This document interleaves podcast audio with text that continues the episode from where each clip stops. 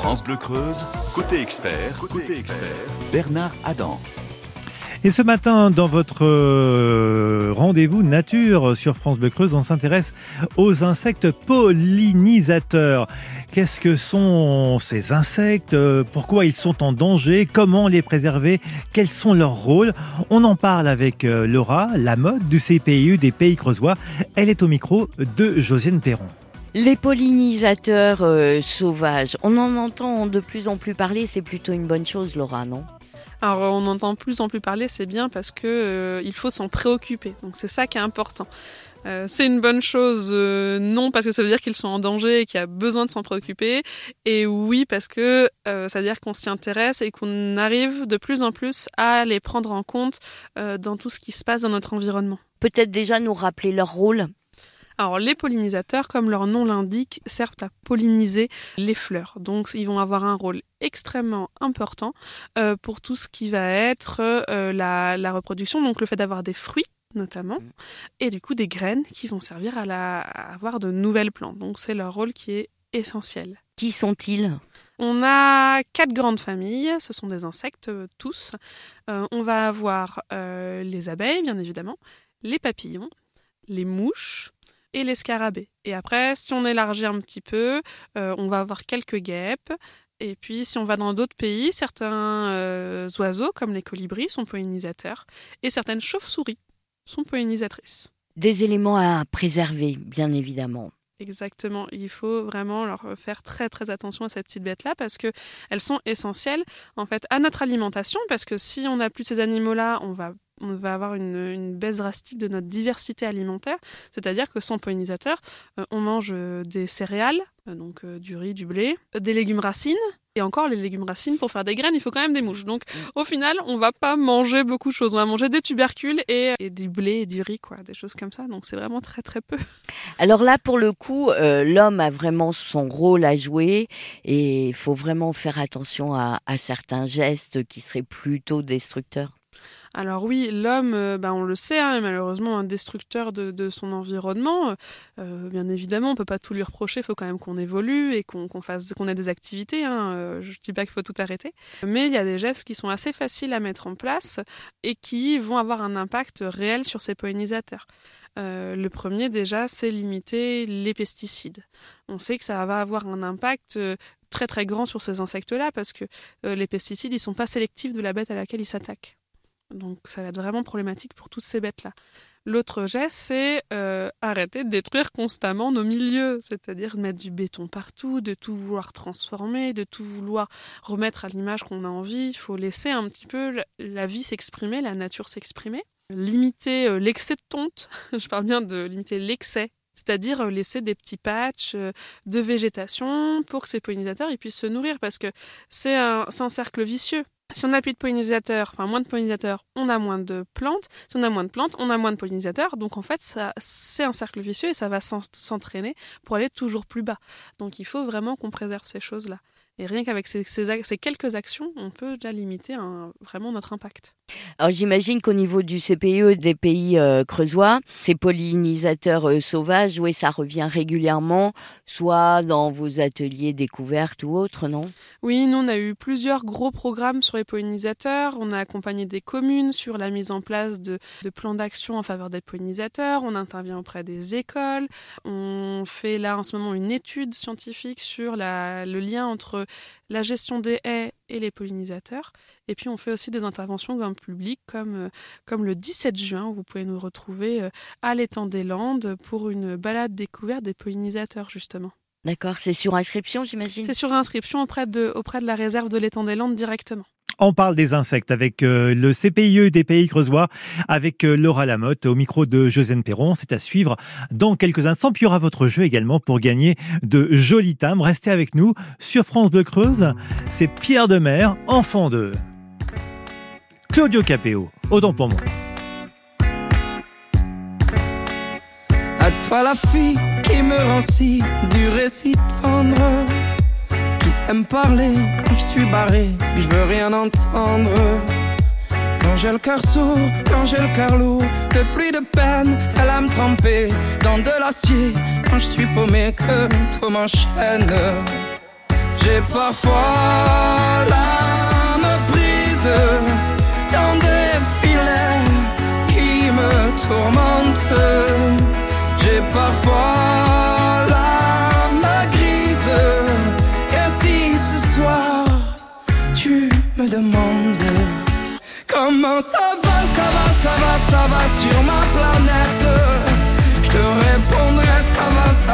Va, comme si, comme ça.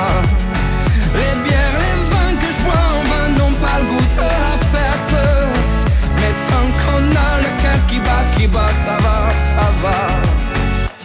À toi l'ami, le seul homme qui m'a tenu la main. Quand tous les jours je m'en faisais pour mes lendemains.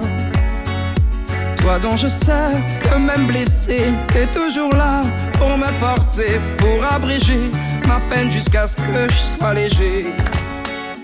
J'ai parfois l'âme en crise, ma joie de vivre qu'on me la rende. Mon bonheur me méprise. Et si ce soir tu me demandes comment ça va, ça va, ça va, ça va sur ma planète, ça va, ça va, ça va comme si, comme ça.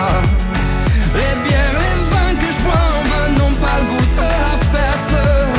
Mais tant qu'on a le cœur qui bat, qui bat, ça va, ça va. À ce que j'ai parfois négligé, peut-être un peu libre. Pour pas déranger, moi le naufragé sur mon bateau ivre. J'ai pas de bouée, pas de feu de détresse. Je suis pas doué pour les caresses. Mais si jamais vous me demandez quand tout me blesse. Comment ça va, ça va, ça va, ça va sur ma planète? Je vous répondrai ça va, ça va, ça va comme c'est comme ça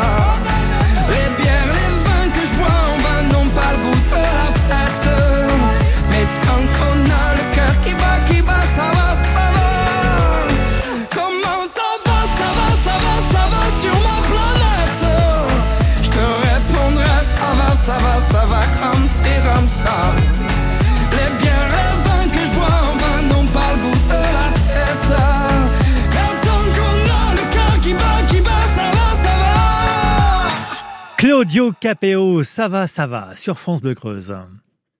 Et on est reparti dans Côté Nature sur les pollinisateurs, sont nos amis. Et bien sûr, ce matin, ces insectes qui butinent de fleur en fleur, euh, sont-ils en danger? Qu'est-ce qu'on peut faire pour les sauver? Avec Laura Lamotte euh, du CPU des Pays Creusois, eh bien, elle nous éclaire sur ce sujet. Elle est au micro de Josiane Perron. Oui, c'est très simple en fait. Alors, forcément, selon la taille du jardin, c'est tout de suite plus compliqué. Mais dès qu'on a un jardin, euh, laisser ne serait-ce qu'un ou deux mètres carrés au fin fond du jardin, qu'on tombe qu'une fois par an, qu'on fauche limite qu'une fois par an, c'est déjà génial. Moi, j'ai mon voisin, c'est rigolo, en passant l'autre jour en voiture, j'ai vu qu'avec sa tondeuse, eh ben, il avait juste fait des zigzags. Il a fait juste des chemins, il a une mare, il a fait le tour de sa mare. Puis comme cette partie-là du jardin, il l'utilise pas énormément, il a fait des zigzags juste pour pouvoir se déplacer. Mais il a laissé plein de petits patchs de fleurs à différents endroits, ce qui fait que je pense qu'il va avoir une belle collection de papillons euh, là euh, au beau jour. Et par rapport aux abeilles, est-ce qu'on progresse? Euh, c'est compliqué. Les abeilles, on progresse, euh, on progresse, oui, dans le sens où on progresse sur la connaissance. Nous, on a eu des, on fait des gros inventaires en creuse qui permettent d'a- d'accroître la connaissance que l'on a sur nos espèces et du coup potentiellement savoir mieux les protéger parce que les espèces, elles sont un peu spécialistes, elles aiment des milieux précis, des espèces précises. Donc, si on les connaît, on sait mieux ce qu'il y a à protéger.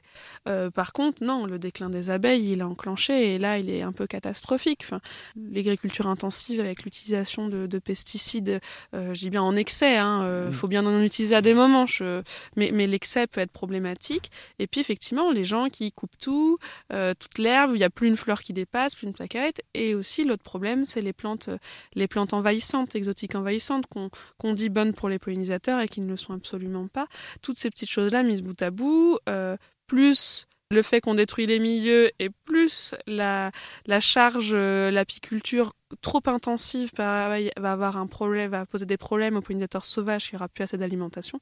Tout ça mis bout à bout ne fait que aggraver le, déclin de, ces espèces.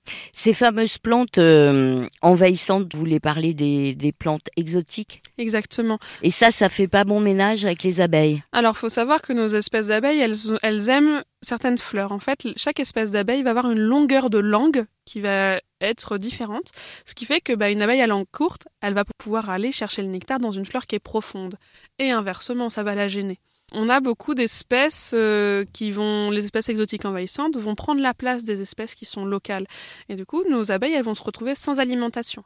Et elles ne vont pas forcément aller sur une autre plante, ça va pas leur convenir. Et elles ne vont pas aller plus loin parce qu'une espèce d'abeille sauvage fait entre 80 et 200 mètres de déplacement. C'est vraiment ridicule. Et ça va poser des gros problèmes. Et sur les papillons, par exemple, on a un très gros souci, c'est avec le budléia appelé couramment l'arbre à papillons, qui a été vendu beaucoup comme étant euh, le truc parfait pour les pollinisateurs, alors que c'est une catastrophe. Premièrement parce que son nectar est très dur à atteindre et il est en très très faible quantité. Ce qui fait qu'en fait, il y aura une grosse dépense énergétique pour une toute petite récompense énergétique. Et en plus, les papillons ont tendance à pondre euh, sur les plantes à côté desquelles ils, ils, mangent. Et, euh, et, les chenilles se nourrissent des feuilles de cette plante-là. Les feuilles du budléia, elles sont pas comestibles pour les petites chenilles. Donc ça peut poser vraiment des problèmes euh, pour ces papillons le chemin va être encore long alors pour ces pollinisateurs sauvages? Oui, il va être très très long, surtout de déconstruire toutes ces, toutes ces croyances sur euh, les prairies fleuries bonnes pour les pollinisateurs, etc. Tout ça, on oublie, on laisse la nature faire et elle se portera mieux. Les pollinisateurs, on se retrouve bien sûr sur francebleu.fr. Et puis évidemment demain, un nouveau Côté Nature sur France Bleu Creuse dès 9h. Pour aller plus loin et réécouter Côté Nature, rendez-vous sur l'appli ICI. ICI.